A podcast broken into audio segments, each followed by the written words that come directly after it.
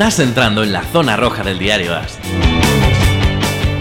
Olá, amigos, bem-vindos ao podcast Zona Roja, o podcast de futebol americano de Diário Ágil. Eu sou Fernando Calas, aqui a mi lado Mariano Tobar. Podéis seguir-nos em todas as plataformas de uh, podcast para móvel, Apple Podcast. O sea, sempre falamos de, de, iTunes, pero é Apple Podcast agora mesmo, não? O mesmo que Google Podcast, Spotify, que TuneIn, que Stitcher que qualquer coisa, menos Evox, por favor, não useis Evox, porque Evox nos rouba eh, darnos nada eh, todo lo que tenemos.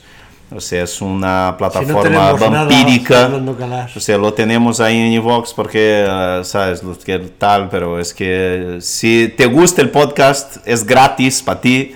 Entonces, lo Solo mínimo. para ti, los demás pagan. Sí, lo mínimo, sabes, o sea, usa alguna plataforma que nos da algo, tío, porque Evox es, es lo peor de lo peor ¿Pero de hay lo peor. alguna plataforma que nos dé algo?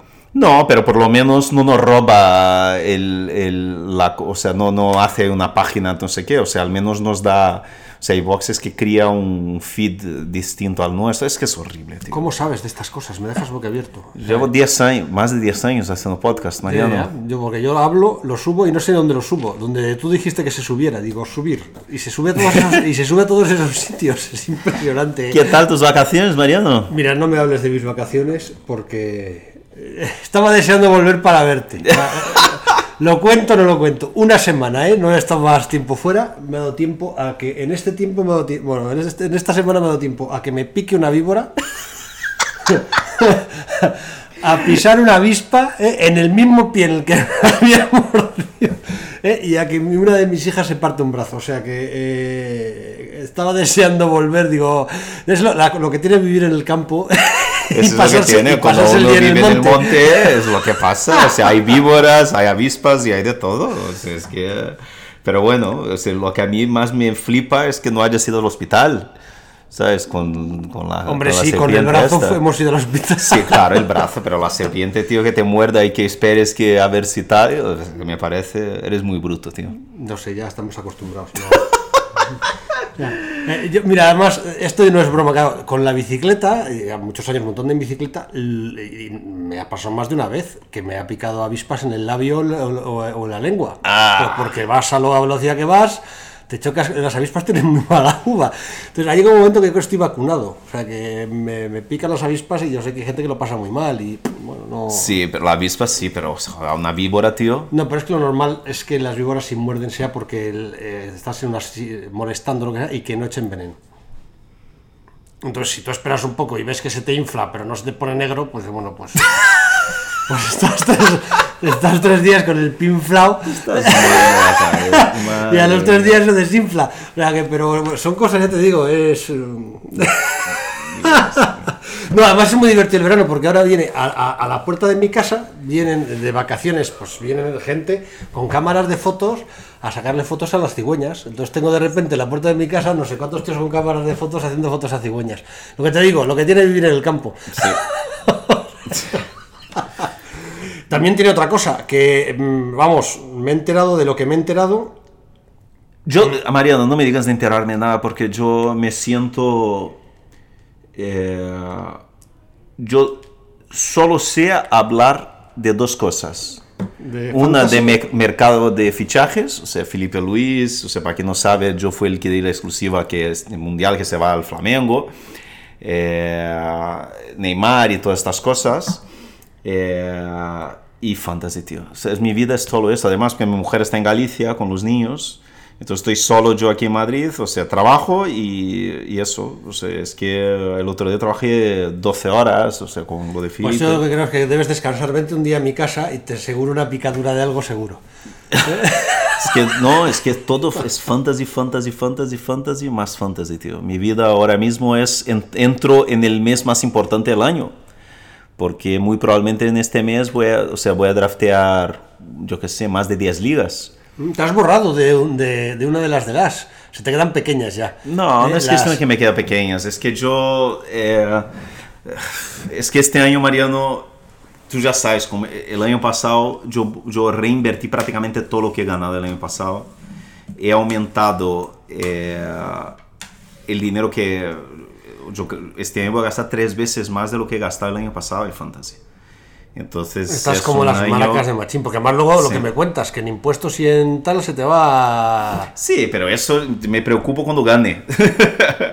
pero ahora mismo lo que tengo que hacer es... Entonces estoy con lo de las estrategias, con los jugadores, con lo, o sea, qué hacer, o sea, qué, qué jugadores me gustan, qué jugadores no me gustan, estudiando las, los ataques, qué equipos no me gustan, qué equipos me gustan, qué equipos no quiero ni, ni de cerca, qué equipos son los que, ¿sabes? Porque al final ahora mismo yo tengo una, yo tengo unas filosofías, o sea, yo no quiero, eh, yo no quiero de equipos malos, yo, yo quiero intentar descubrir quiénes son. Yo llegué a una conclusión, Mariano, en los últimos años, que es mucho más fácil saber qué jugadores no draftear que jugadores que draftear. Sí. ¿Entiendes lo que te digo, no? Sí, sí, qué jugadores evitar y qué jugadores eh, ir a por ellos, ¿no? Es más fácil eh, identificar cuáles evitar. Tú sabes, o sea, ayer tú estabas aquí cuando viniste, ¿no? Justo cuando llegaste, eh, ayer, o sea, me viste ahí drafteando una de mis ligas y que tenía la, la segunda elección de la tercera ronda. Y yo tenía una duda muy grande entre Amari Cooper y T.Y. Hilton y Antonio Brown. Y yo, Antonio Brown, eh, estoy intentando evitarle en prácticamente todas mis Sí, ligas. que ella está en tercera ronda, de- dice mucho. Sí. Y además fue la primera, primera vez que le vi en tercera ronda y aún así no, no, no, no fui a por él. Yo prefiero, porque yo creo que un jugador ya veterano, eh, en un equipo que yo no sé qué va a pasar, eh, un quarterback que no me fío y, eh, un- cam- o sea, cambiando de equipo, yo prefiero que, que lo draftee otra persona, ¿sabes? O sea, yo, tengo, yo tengo mucha esperanza con T.Y. Hilton en el ataque de los Colts y yo creo también que Amari Cooper va a ser genial este año. Yo también. Yo creo que los Cowboys van a ser un equipo muy fuerte ¿eh? esta temporada. Yo, creo, yo, yo veo los Cowboys muy fuertes, muy, muy fuertes. Yo tengo un problema que a estas alturas eh, queda un mes y medio, corto, me- menos, para, no, sí, un mes y medio para que empiece la temporada. Y, y ya, claro, ahora ya estamos en fase de. Ya empezamos a entrar en resonancia. El partido del Hall of Fame es de aquí a nada. eh, la pretemporada empieza en nada, en dos semanas. Sí, hay equipos ya que están entrenando. Eh, Los training camps ya han empezado. Ayer estaban llegando ya de agencias, que además estoy encantado, porque el año pasado y el hace dos años no llegaron de agencias prácticamente ninguna foto de training camp. Y este año, por lo que sea, han dejado de venir de Canadian Football League, que me hacían muchas fo- ilusión a mí las fotos de Canadian, eran muy espectaculares. Con, y, y están eh, mandando fotos de training camp. O sea que. Y está muy bien, me gusta ver fotos de training camp, porque eh, de verdad que. Que eh, sobre todo te, te- te indica que es noticia y de, y qué se- de qué se están, en qué se están fijando en Estados Unidos. ¿eh? De- ¿Qué training camps son los que realmente le- le siguen, que tienen más interés? Y efectivamente, de Dallas eh, están llegando bastantes fotos.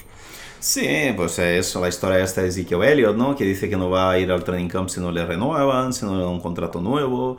Otro jugador que yo estoy intentando, estoy desde el principio no le tengo ninguna liga y muy probablemente no le tendré en ninguna liga.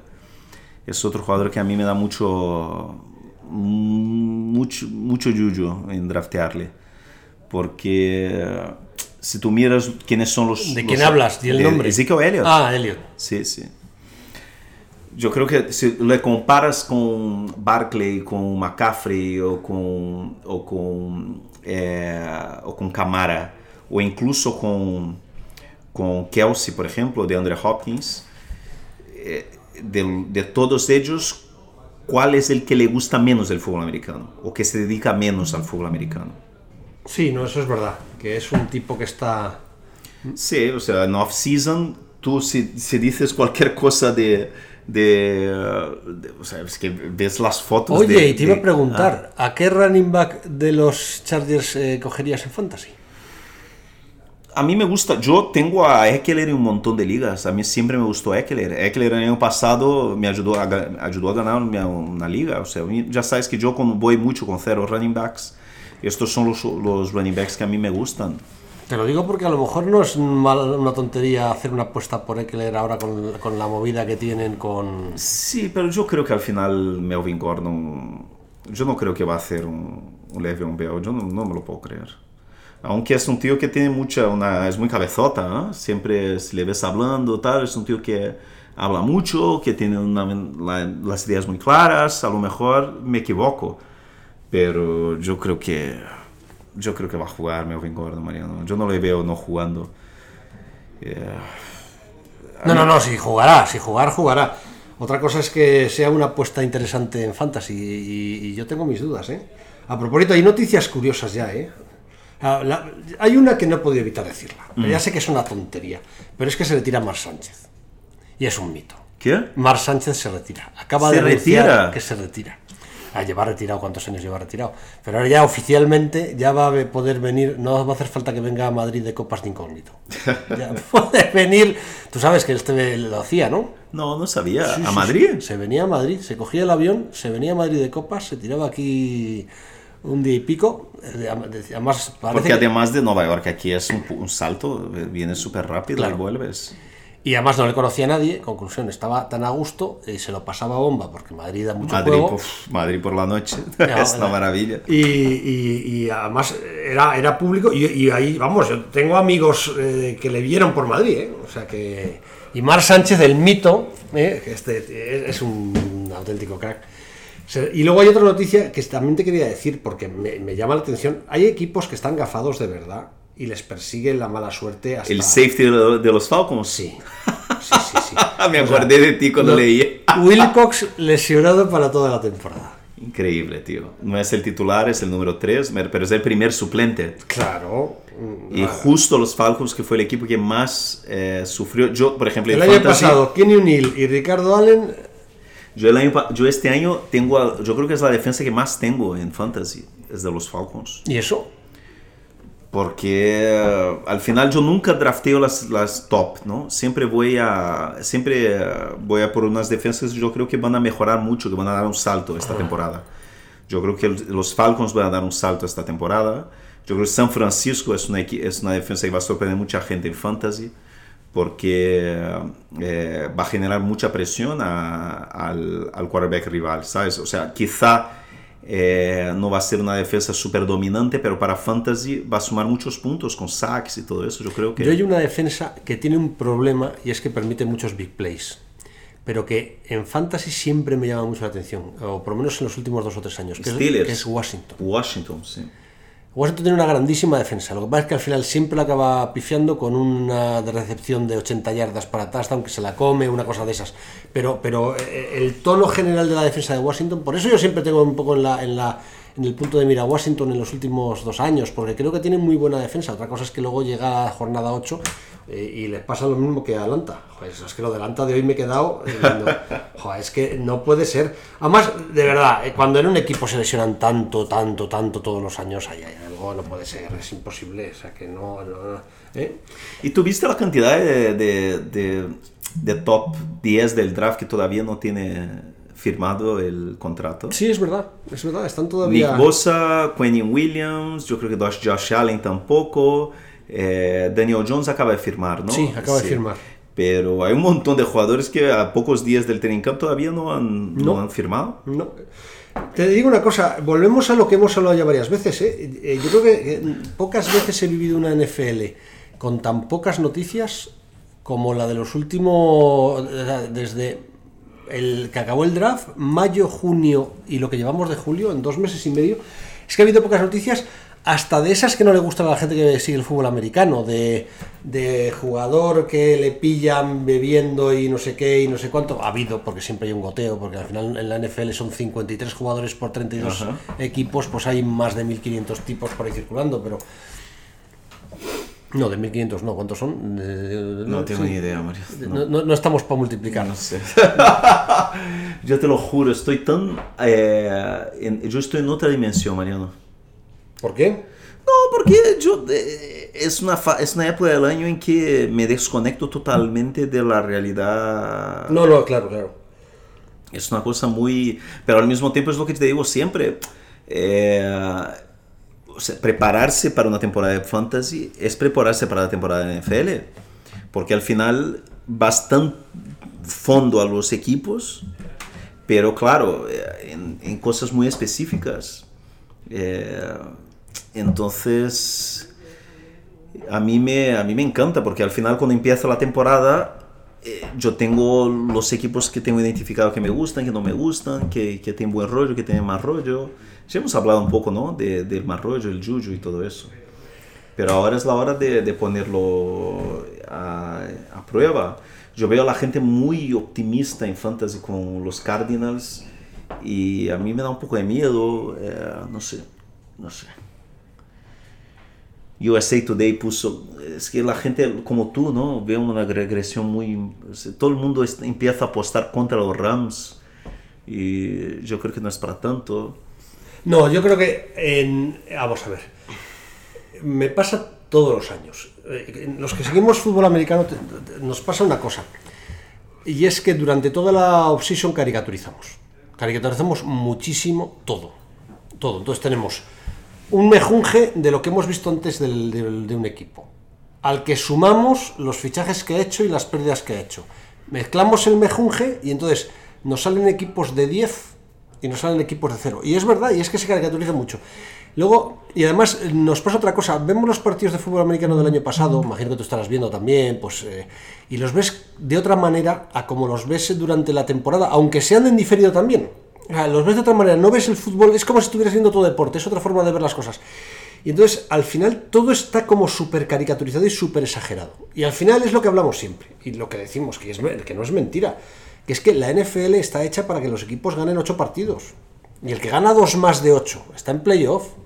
Y el que gana 2 menos de 8 está aspirando a tener un número altísimo en el draft. Es o sea que es que el margen de, de, de, lo que es la derrota y la victoria en la NFL. por, eso es, por eso es tan importante el quarterback. Porque un buen quarterback te garantiza mínimo 4 o 5 victorias. Claro. Claro. Es por, eso siempre, sí, por eso siempre ves a eso, los Packers o los o los, o los Seahawks, por, ese, por ejemplo, siempre están ahí, en, por, aunque no tengan un equipo espectacular, siempre están ahí en los playoffs. Claro. Porque tener un tío como Russell Wilson o como Aaron Rodgers eh, te garantiza estas, estos partidos que... Es que además tú miras una plantilla de la NFL, son 53 jugadores, de verdad, es que con, con la, el formato que tiene la NFL, como está hecha, es que es imposible el equipo. Eso no hay equipo perfecto. Claro. Entonces y... hay, hay, equipos que tienen un, unos titulares buenísimos y a lo mejor uh -huh. les falta fondo de, de, de, plantilla. Claro. En, la, en octubre, con tres lesionados del 11 titular. Se, va, se descojona todo, se descaralla. Ves un equipo que es mucho más mediocre, pero que tiene mucho, mucho fondo en el banquillo. Sí. Eh, se lesionan tres y eh, empiezan los relevos, empiezan tal, si el entrenador lo sabe usar. Y a lo mejor ese equipo es mucho mejor y, y tiene mucho menos. Si pasa en fantasy con los receptores. Si está, es que no, miramos el top 10 de receptores, de verdad, los márgenes son muy pequeños, ¿no? Sí, pero bueno, es una cosa un poco de. de fantasy. Eso de, no, no, existe equipo perfecto. Y, eso, y también eso es verdad en fantasy. En fantasy nunca. Es imposible que estés con. Si tú estás contento con todo tu equipo de fantasy, es porque estás ciego y no tienes autocrítica. O sea, cuando, cuando vas a draftear un, eh, un equipo de fantasy, tienes que tener claro que vas a tener una debilidad en tu equipo. Claro. Vas a tener una debilidad, es, es, hecho. Y lo más importante es que es primero elegir cuál va a ser esta. O sea, eh, yo entro, todos los drafts yo entro, yo entro pensando cuál es la debilidad que a mí me, que, que, me, que, que menos me apetece tener. Sí. Y siempre es número uno receptores. Por eso yo siempre voy por receptores temprano. Número dos, claro, running backs. Entonces, por eso yo cojo un montón de running backs al final, esperando que alguno salga bien. Y entonces, al final, siempre te queda eh, eh, quarterback y tight end. Entonces, mis equipos siempre van a tener o quarterback, los quarterbacks malos o tight ends malos. Difícilmente vas a ver un equipo mío que tiene uh, o sea, corto de running backs y, y corto de wide receivers. O sea, mis equipos son muy parecidos entre sí. O sea, tienen en general dos o tres super eh, wide receivers, eh, seis o siete running backs con mucho potencial. Por ejemplo, este año hay unos tíos que yo estoy yendo a por ellos. En prácticamente todas mis ligas, que son Damian Harris, el rookie tercera ronda de Alabama que ha drafteado a los Patriots. Uh -huh. eh, Naheem Hines, el el suplente de Marlon Mack en los Colts. Que es muy Chris Thompson, es muy Tyreek Hill, es un jugador de, de, de pases y hoy en día con puntos por recepción va muy bien. Eh, ¿Quién más? Que tengo muchas ligas. Eh, Daryl Henderson, el suplente de, de, lo, de, Todd Gurley. Miles Sanders, que es un, yo creo que es un jugador que va a ganar mucha liga, mucha gente este año. Porque va a ser un jugador que no va a ser muy, muy probablemente no va a hacer nada las primeras cinco semanas de la temporada. Porque va a llegar en un, en un backfield de, los Eagles que tiene cuatro o cinco jugadores ahí con Jordan Howard, ahora han renovado a, a ¿cómo se llama? A Darren Sproles, eh, Corey Clement vuelve, entonces hay cuatro o cinco tíos ahí que al principio de la temporada, yo creo que va a pasar con Miles Sanders lo que pasó el año pasado con Nick Chubb, ¿te acuerdas? Nick Chubb y, y, Carlos Hyde. Al principio Carlos Hyde empezó muy bien con los Browns. Sí. Y ahí despacito fue perdiendo carreras, fue perdiendo carreras y Nick Chubb explotó en la segunda mitad de la temporada. Yo creo que mucha, por eso Miles Sanders, yo creo que en ligas normales a lo mejor habrá gente eh, cortándole la segunda a la tercera semana de la temporada. Entonces yo recomiendo a la gente, si alguien corta, cógelo y guárdalo, porque puede ser el Demi Williams, lo que pasó el año pasado con Demi Williams o con Jamal Williams, con estos jugadores que, que lleguen a los playoffs y exploten y te ganan la liga. ¿Sabes? Entonces yo creo que los equipos de la NFL también son muy de eso, ¿sabes? O sea, una cosa que hace mucho, que tiene una, una, que tiene una conexión muy grande con, eh, con una, o sea, que, que, dice mucho de un ataque, por ejemplo, de la NFL, es eh, las líneas ofensivas. Si un, si un, equipo trae la misma, los mismos, cuanto más titulares traiga de vuelta. Eso, eso es uno de los, de los eh, mantras que repetimos y además yo creo y poca que. gente habla de eso. ¿eh? Y que es clave. Es clave. Eh, cuando un equipo consigue mantener a los cinco titulares de su línea ofensiva de un año al otro, de un año al otro, y cuantos más años pasan, bueno, mira, si el ejemplo muy claro para esto es los Steelers. Uh -huh. Por eso, ya lo hemos repetido en varios podcasts, los dos equipos que más jugadores van a cambiar en el 5 titular de línea ofensiva, creo que eran los Bills uh -huh. y los Falcons. Entonces ya hay que poner un interrogante a esos dos equipos. Porque normalmente eh, hay, hay, otro mantra clave que es la calidad de tu línea ofensiva la da el peor jugador que tienes. Entonces, claro, cuando tú tienes una línea poco compenetrada, y con jugadores dudosos es muy complicado sacarla adelante. Sí. Y la profundidad de la línea ofensiva, o sea, mira los Eagles, los Eagles han subido en la primera ronda para pillar un tackle y tienen una línea ofensiva tan buena que este tío que han subido para pillarle, o sea, quizá ni empieza la temporada de sí, titular. No, no, eso, eso, no, no empieza. No, es la, entonces, los Eagles tienen una profundidad de la línea ofensiva bestial. Si te fijas, además, en los eh, prácticamente todos los equipos que aspiran a la Super Bowl parten de línea ofensiva. Claro. Estamos hablando mucho de los Colts. Sí. Que es, Colts vuelven con los cinco titulares. Que vuelve con los cinco San titulares. Francisco que poca gente se dio cuenta, pero fue uno de los equipos mejor, mejor corrió con el balón en la temporada pasada, pero el equipo era tan malo que nadie se da cuenta. Uh -huh. Pero San Francisco vuelve con los cinco titulares y volviendo Garópolo, volviendo McKinnon y fichando a Tevin Coleman. ¿Sabes? Entonces, eh, es que por eso tanta gente apuesta tanto en el ataque de San Francisco, porque eh, la, la, mezcla de la línea ofensiva, los cinco titulares, Garópolo, eh, Tevin Coleman, McKinnon y Brida, que hizo muy bien también el año pasado, con Kyle Shanahan, la apuesta es muy buena. El problema es que no tiene profundidad. Selecciona uno, olvídate, adiós. Claro. Eh, por eso también no solo los cinco titulares, pero también eh, volver con. Uh, o sea, lo... Es que antes te voy a decir una cosa. Antes te hablaba de, de que en, pre, en, pretemporada caricaturizamos, pero luego lo otro que me, a mí me pasa cada vez más es que al final me parece que todos son buenos. Tú miras a todos los equipos y todo el mundo ha hecho bien su trabajo. Otra cosa es que luego claro. eh, la calidad final, tú ves Todavía nadie perdió ni un partido. Claro, claro no, pero es que hablamos antes de Arizona, de las dudas que. Pero fíjate, hay una euforia en fantasy con, con Arizona. Yo creo que todo el mundo da por hecho que Arizona eh, va a ser un desastre, eh, o, pero que va a ser divertido de ver, no, no hay ninguna duda. Y, y eh, es un equipo hecho para, para. Pues lo contabas tú el otro día en, en el programa, yo creo que para, para mover el balón en ataque como, como de locura. O sea, tiene pinta que es un- va a ser una locura. Mira, eh, Va a perder partidos 56 a 47. ¿no? Sí, sí, sí, sí, sí, tú. Eh, Tampa, Tampa, mira, eh, eh, no, no sé dónde lo he leído antes. creo que, ah, mira, Pierre Paul parece que te- la recuperación está mucho más adelantada de lo que esperaban. Mi problema con Tampa son los running backs, Mariano. Entre eh, Ronald Jones, que es un vago eh, y que dicen ahora que está gordo, Peyton Barber, que es un, un- que es nadie. A mí me encantaría que eh, salió un rumor estos días de que los Browns a lo mejor podían traspasar a Duke Johnson a Tampa. ¿Te imaginas Duke Johnson en Tampa, Mariano? Es uno de los jugadores más eh, so- eh, infravalorados de la liga y está ahí totalmente olvidado en los Browns y es buenísimo. A mí me encanta Duke Johnson. Eh, ese es mi problema. Yo creo que, lo que te digo, yo creo que Tampa va a ser un equipo muy malo, pero para Fantasy pues, es que van a pasar el balón. Tomás, también te voy a decir una cosa. Hay otra cosa que pasa en la NFL que a mí me, me- que a todos nos desconcierta y es de repente ves un running back que tiene muy buena pinta, que juega muy bien durante una temporada y que le aparcan. Y le aparcan. Y yo nunca he entendido eso y ahora me gustaría que alguien me lo explicara.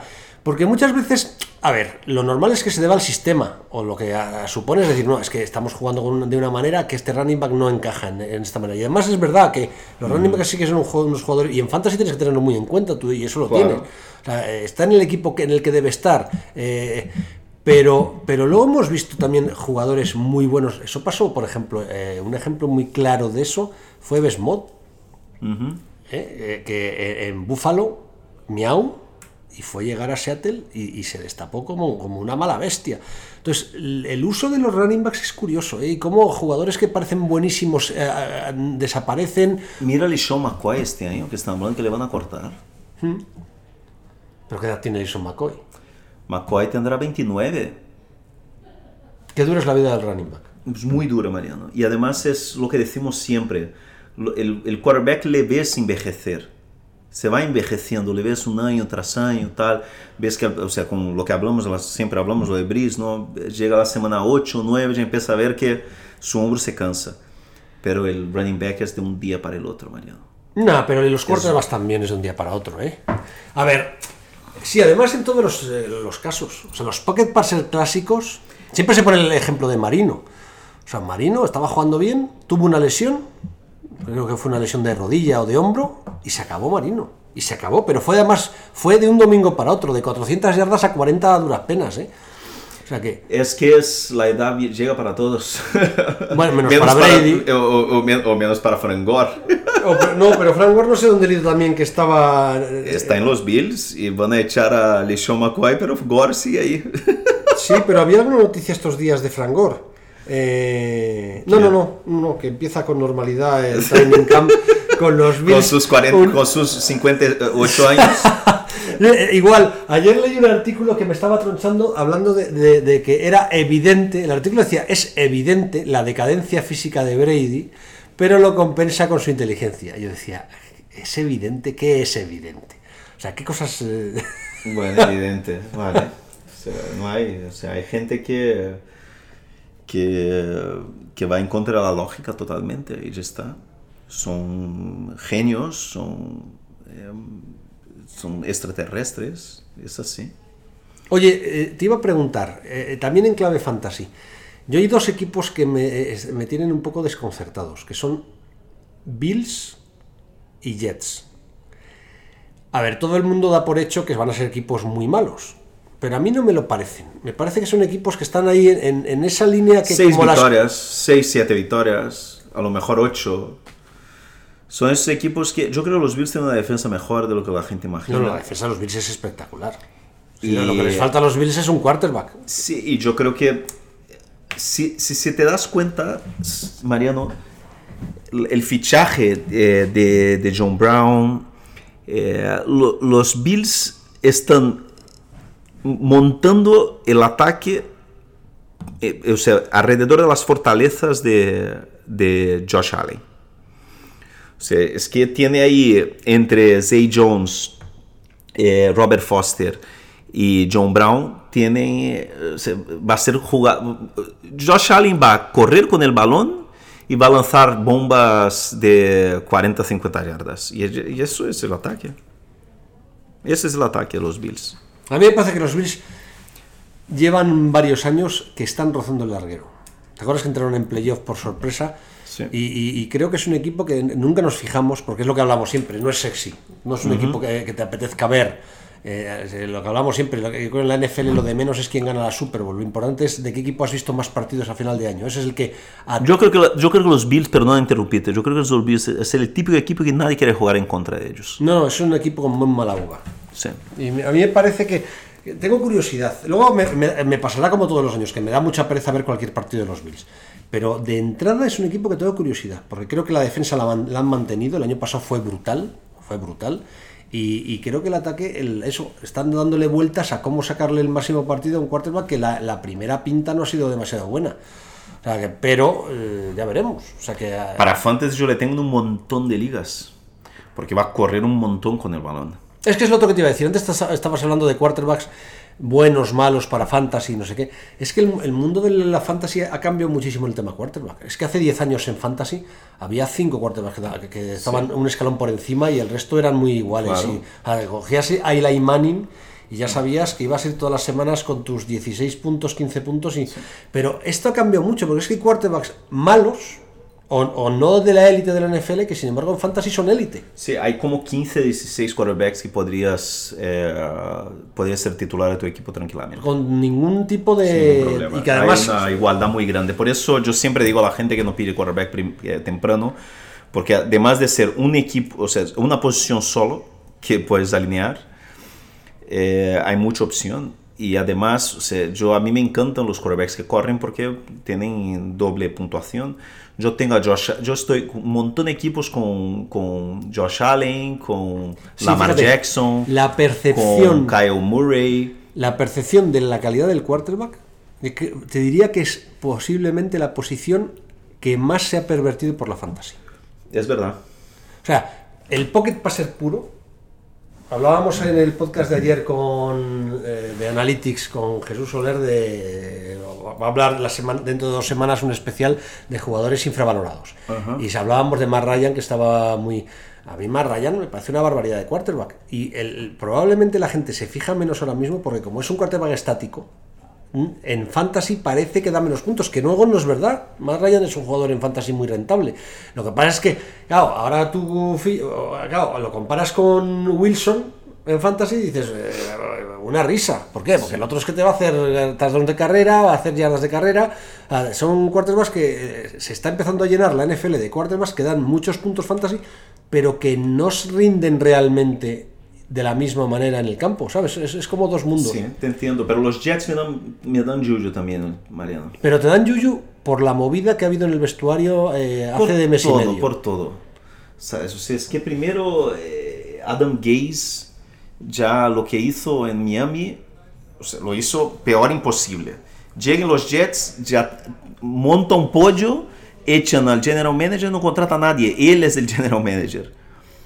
Eh, ahí dicen que él no quería a Le'Veon Bell. A mí me encantó Darnold el año pasado. Me parece que A muchísimo un, Darnold. potencial impresionante. Pero me da mucho miedo este equipo. Herndon eh, sancionado cuatro partidos. Va- No va a jugar los, tres- los cuatro primeros partidos de la temporada. Y, pa- y el Tyren, ¿no? que tenía una pinta estupenda. A mí me parece que... eh, a ver qué tal, ¿sabes? O sea, yo tengo Robbie Anderson en un montón de ligas. Pero yo no estoy, no estoy tocando a Le'Veon Bell este mon- tengo también en, tengo Darnold, yo creo que en mis tres dynasties tengo Dar- Darnold, pero también tengo un miedo tremendo. Sí, no, el problema de Darnold además, el año pasado enseñó cosas muy buenas, pero también demostró... Mejor quarterback rating de las últimas cinco semanas de la temporada, Mariano. De toda la NFL. Así Jugado que- muy bien Darnold eh, al final de la temporada pasada. Mejor quarterback rating de toda la liga. Jo, pues te voy a decir una cosa, a Dan Gaze le puede dar...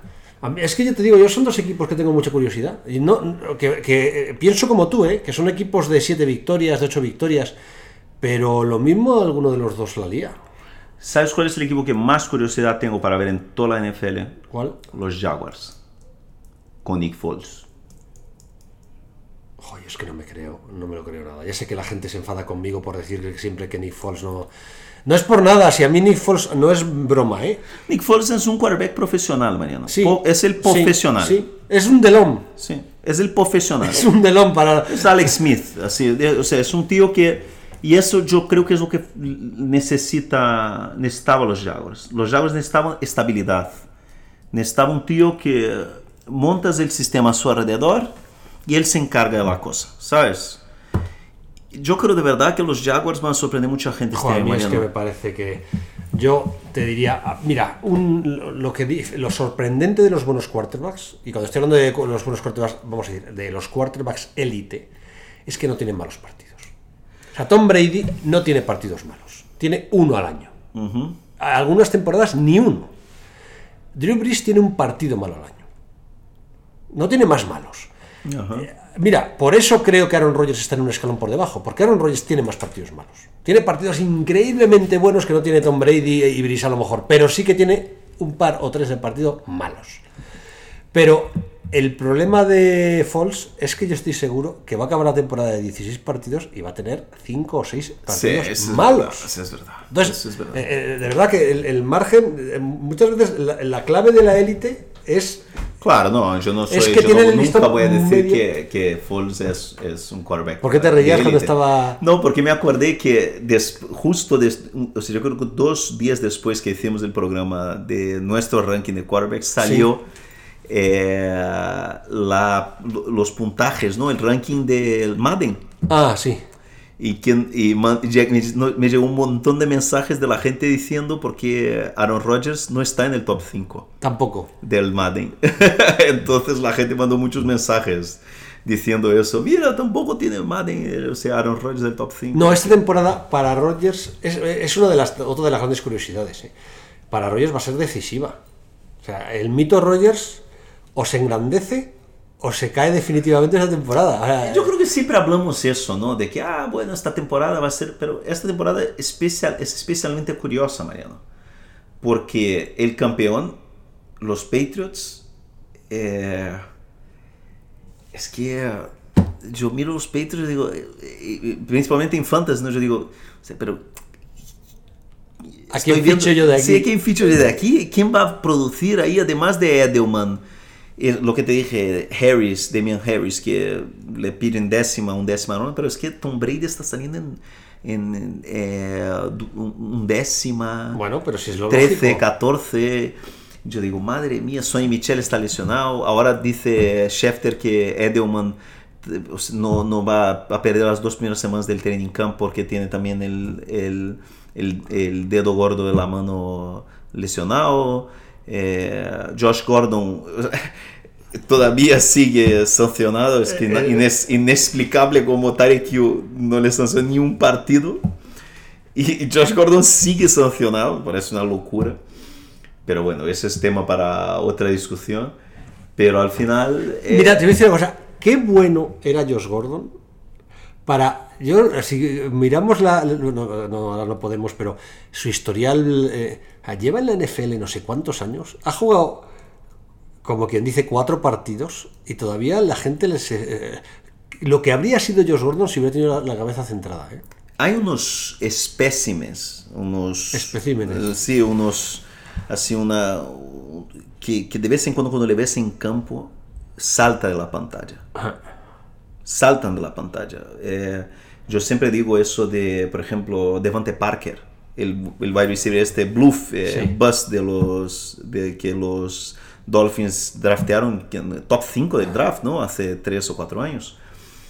Eh, cuando Devante Adams eh, alinea en la línea delante del corner, o sea, tú ves y dices, madre mía, ¿quién es este monstruo? ¿no? Porque es un monstruo. Y hay unos wide receivers que son así. Terrell Owens era un poco así, ¿te acuerdas? Cuando No, Terrell Owens era absolutamente así. Era O sea, impresionante. Owens era como... Saltaba de la pantalla. Sí, era como los videojuegos que donde hay un tío pasa que hay tres. Pues, Sí, eh, eh, Gronk era así. sí. Gronk era una barbaridad. Pero no el último Gronk. Hay que irse a. Sí. Eh, el último Gronk Claro. era, era un tío con, con eh, horas de vuelo. El- Pero Josh Gordon era, yo creo que es una, una barbaridad. o sea, Cuando- Josh Gordon si hubiera fumado menos porros, no estoy diciendo, Podría haber sido. podría, haber haber- sido ah, eh, haber sido uno de un top 5 histórico, Sí. pero sin ninguna duda, ¿eh? Sí, Porque era impresionante. Y todavía se fían de él. Y ya no es un niño, lleva ya. Ah, que es un tío con unos problemas. Eh, yo- lo de Tyre Hill, fíjate, me parece que. Me estoy metiendo en un jardín, ¿eh? Pero como nos suele pasar casi siempre, y más en el mundo de las redes sociales, creo que estamos hablando de un tema del que no sabemos ni la mitad. sea, yo, de yo verdad, no eh, lo no creo. sí, no voy a hablar de, de, de Tyreek Es que he visto sí, una voy a cantidad hablar de que a mí, me, a mí me parece, tío, o sea, que eh, lo que vuelvo a decir, o sea, eh, no hay criterio. Claro que no hay criterio, es lo que hemos hablado muchas veces. No claro criterio, que no hay criterio. No hay criterio. En la NFL no hay criterio. Ahora dejó de sancionar porque como tiene que falta poco para Sí, ya tener están negociando, sí, ya para están el, nuevo convenio. Entonces no puede, o sea, está claramente, está claro que no puede, que, que la NFL está intentando eh, agradar lo máximo posible el sindicato para intentar cerrar el, porque la NFL está loca por, por añadir dos partidos más por temporada. Sí, no, no, si la guerra ya la hemos hablado muchas veces. La batalla va a ser, yo creo que eh, ellos piden dos partidos para conseguir uno. Ajá. Yo creo que la gran batalla del próximo convenio, pero bueno, eso ya hemos hablado, pero hay, artículos ya que están negociando ya cosas, ¿eh? O sea, que la NFL quiere an- anticiparse porque lo ve complicado. Pero yo es que creo que ni siquiera, o sea, eh, ¿tú crees que el comité de jugadores o la, que la asociación de jugadores defiende a un jugador que de verdad... eh, No, no creo que defienda, pero la NFL, yo creo que no, no lo han pedido absolutamente nada, pero la NFL intenta con eso Yo mandar creo un que la mensaje. NFL se ha pasado de frenada, de verdad que lo digo, y y soy de los pocos que lo dice, y, y sé que es en contra de la opinión de prácticamente todo el mundo. La NFL se ha pasado de frenada, se empezó a pasar de frenada con la sección aquella de Big Ben, que no deja de ser una actuación, no sé si usar la palabra repugnante, que se os ha puesto ya muy de moda usarla, ¿eh? o sea, que, y, y- y- y que dice muy poco de una persona, que, que lo que podía hacer. Pero vuelvo a decir lo mismo, si es que no te puedes poner a, a sancionar cosas extradeportivas. Claro, pero no, es papel puedes. de la liga, desde el Es que no no, es papel de la liga. Pero a partir del momento que tú, lo, que tú empiezas a hacer, entonces, eh, ¿qué esperar, no? Por eso yo creo que, bueno, en fin, pero... No, de hecho, mira, han salido noticias esta semana, lo estábamos hablando antes de empezar. Tyreek Hill, el- el- probablemente el año que viene ya no esté en Kansas City. O sea, va a seguir esta temporada y se acabó. Pero no por nada, sino porque, han ya- elegido no, en el no, draft a un pues, jugador que, que- que decir, cubre ¿no? eso. Pero había gente, yo tengo, yo conozco un par de personas que viven allí y son aficionados de los, de los Chiefs.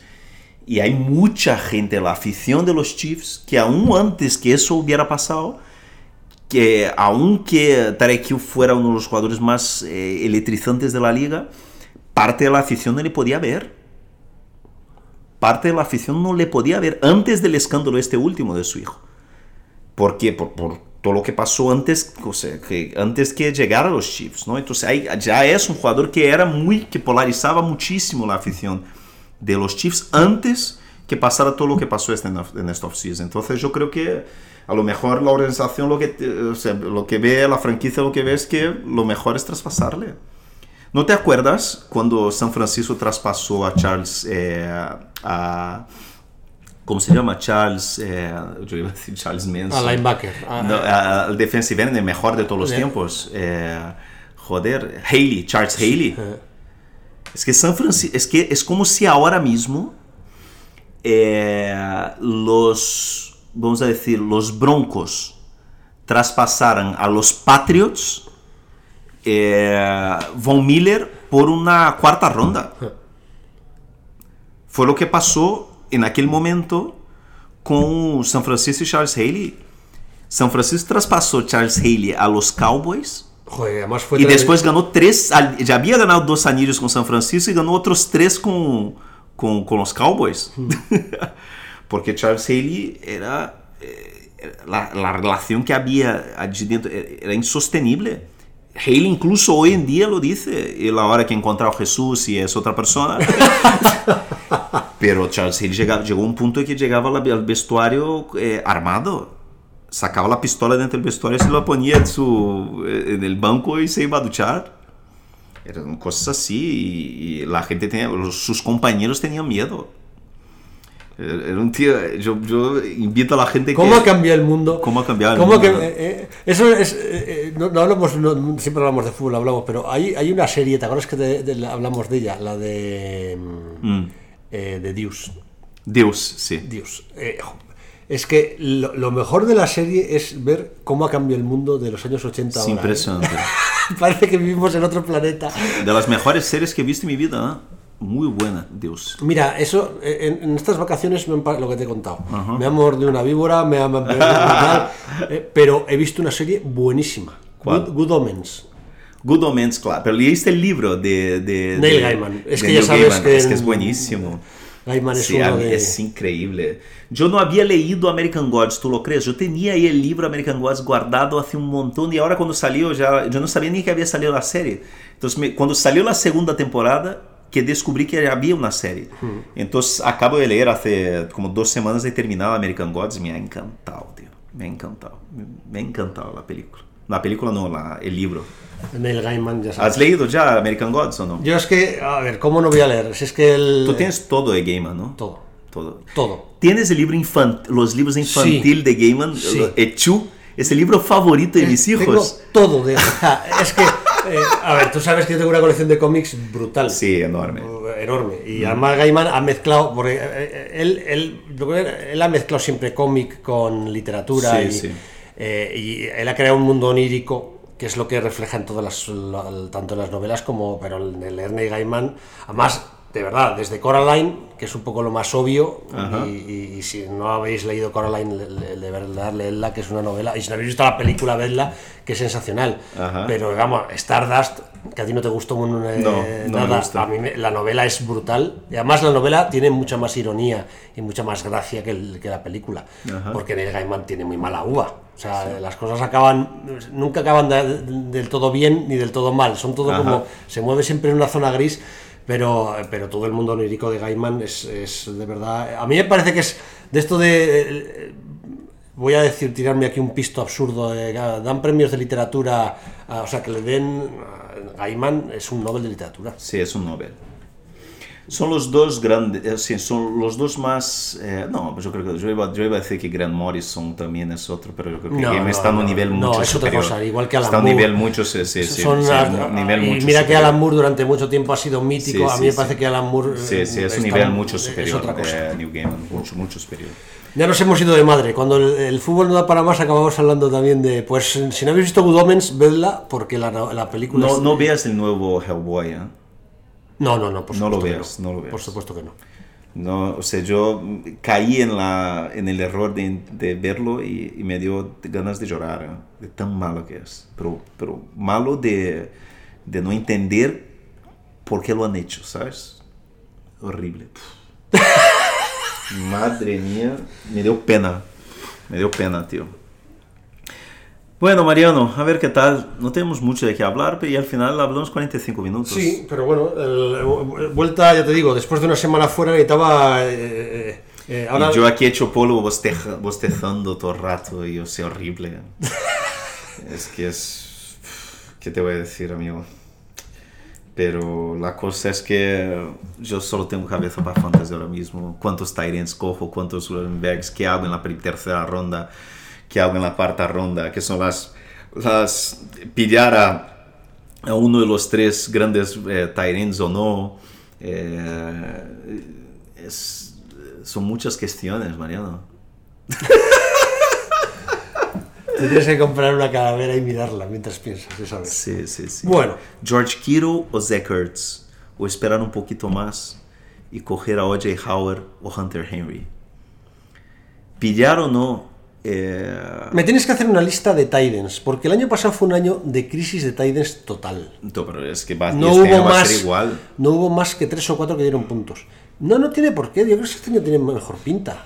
O sea, a ver, eh, nos sale una es que- lista seguro. Mira, Kittel, El problema es identificar. El- este año Kelsey, hay dos mentalidades este año, que son, eh, pillas a uno de los tres grandes y te olvidas de la posición, apuestas por el segundo nivel. grupo. Pero es que el segundo grupo este año tiene muy buena a mí pinta. me encanta, es el grupo que más me gusta, que es Evan Ingram, O.J. Howard y Hunter Henry. Eso es.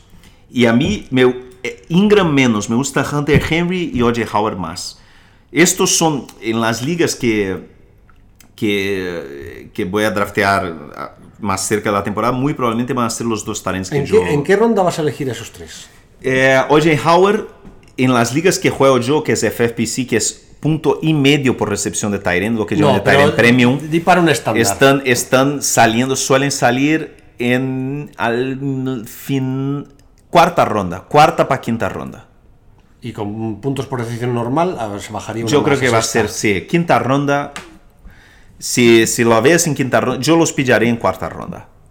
Hunter Henry o O.J. Howard. Yo creo que son Joder, los es dos. que, claro, y luego tengo el- mi duda, el chaval de, de Miami que me gusta. Eh, Sí, pero ahí estás hablando de jugadores para el final del draft. Que, que son, de final del draft yo tengo, eh, eso es lo que dices, me gusta Giseki porque el cuerpo técnico es el mismo cuerpo técnico de los Patriots, entienden la, la importancia de usar quarterbacks.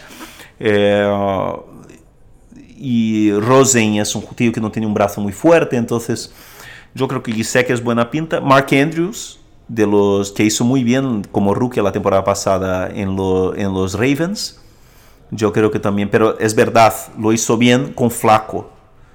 ¿Qué va a pasar con Lamar Jackson? A mí me da mucho miedo Lamar Jackson como pasador. Eh, de las rondas bajas, el que más estoy invirtiendo es Giseki, lo que dices de, de Miami. Eh, pero yo al final, eh, Vance McDonald en novena ronda, octava, novena ronda, es que alguien, alguien tiene que coger los pases que... que- Yo llevo dos, dos años cogiendo a McDonald en. Yo ya sabes que los Titans siempre Ajá. los cojo muy abajo. En uh, octava, novena, décima, me voy muy abajo. Sí. O sea, yo prefiero, yo suelo hacer siempre el draft de una forma diferente. Cojo en las tres primeras rondas eh, receptores. Ujú. Y luego en las cuatro siguientes alterno receptores y, y running backs. Para hacer una especie de gran nube de, Claro. de jugadores ahí. Y luego ya me voy. A partir de ahí, que ya estoy hablándote de novena ronda o tal, ahí ya busco eh, un quarterback, un tight end y un... Entonces, llevo cogiendo al tight end de los eh, Steelers dos años. Que compartía, pero no, no era verdad que compartiera, es que era él el que, el que tal. No daba muchos puntos, pero no daba pocos puntos. ¿Sabes lo que te digo? O sea, tienes cubierta la posición. Entonces, eh, es mi... mi- La mi- sensación, Mariano, que, o sea, la, tener, no invertir en la posición de, de end eh, es una de las estrategias que más se usa en el mundo de los, de los high stakes, ¿no? de, de, de, de fantasy de pago. ¿Por qué? Porque tú mentalizas, tú dices, mira, yo solo voy a tener que enfrentar tres veces a la semana, o sea, tres veces durante toda la temporada a, Ke- a, Claro. a Kittle, eh, Zach Ertz y, y Kelsey. Todo- todas las otras semanas, Tengo tipos que van a estar sí, parecidos. que van a estar parecidos Ah, a yo mí. prefiero, ya sé que es una filosofía rara, pero a ver, yo eh, me muevo en fantasy a años luz de, de ti, y- Ajá. pero yo siempre prefiero tener un grandísimo receptor en el banquillo. De verdad, Ajá. es empezar la temporada con un grandísimo receptor en el banquillo que no voy a poder sacar, que empezar con un gran end. Porque sé que en algún momento o se me lesiona o llegan las jornadas de descanso y no sé qué, y ese receptor me va a hacer un huevo de puntos. Y necesito un, un tight end muy bueno para que me haga esos puntos. ¿Sabes lo que te digo? Sí, no. eh, Y yo, yo tengo esta filosofía. Yo creo que este año, eh, la gran, en mis drafts, si- eh, ayer mismo el draft que, que pillé a, a T.Y. Hilton en tercera, yo había pillado a Quito en- al final de segunda ronda. O, o pillo ahí a Quito en segunda ronda y Evan Ingram o O.J. Howard en cuarta, o, entonces, tío, ya paso completamente y pillo eso a... Por ejemplo, este año yo no me fío nada de Ibron. Eric Ibron en los Colts no me fío. Yo creo que fue un año muy raro el año pasado. Sí. Lo que hizo 10 touchdowns no, no, no va a Pero repetir. lo más lo que te digo es que en ese mismo equipo hay otro end, que es la bomba. Claro. Y además juegan Muy bien con... Con, con doble end. Sí, sí. Entonces, eh, al final es una apuesta arriesgada. Eso eh, me dijo una frase en el podcast de Analytics eh, Jesús Soler que me, me gustó y creo que además se puede aplicar a, a Fantasy. Él decía que cuando un jugador sobresale de la media, normalmente baja, vuelve a la media. No sé Claro. cómo. Que es lo que pienso, por ejemplo, de Jared Cook. Jared Cook es un veterano que de repente el año pasado explotó en los Raiders y ahora se va a los Saints. No veo, Mariano. Y además tienes que gastar una se- sexta, séptima ronda donde está ahí, lo que te digo, Darrell Henderson, donde sale Christian Kirk, donde sale a lo mejor Robbie Anderson, eh, jugadores que a mí me gustan mucho. ¿Sabes? Quizá Calvin Ridley, eh, son eh, Dante Pettis, que son, son wide receivers que, o, o, yo que sé, Tevin Coleman, a mí, no sé, Darius Guys o uh, Royce Freeman. Yo prefiero cualquiera de estos que te digo, o incluso un, bu- un buen, eh, un buen quarterback este año, tío. Si, si yo encuentro sexta, séptima ronda a. ¿Cómo se llama? El, que, el quarterback de los, de los Texans. eh, que se me fue la olla. Eh, bueno, en fin, el quarterback de los Texans, para mí, yo creo que va a ser este año, va a ser el número uno. Y de vez en cuando yo le veo en sexta ronda, séptima ronda, yo ya le pillo. ¿Sabes? Ma- Matt Ryan en octava ronda, de ojos cerrados. Es que ahora entre los Wilson, los Watson. Watson, lo- Watson, Por eso no me salía, Sí, porque sí, es que sí. estaba entre Wilson, Watson. Deshaun eh, Watson, eh, sí, eh, sí. Hay varios que empiezan por W y me lío siempre. Winston. Sí. Sean Watson, sí. bueno, Mariano, una horita, yo creo que ya está, ¿no? 52 minutos de programa.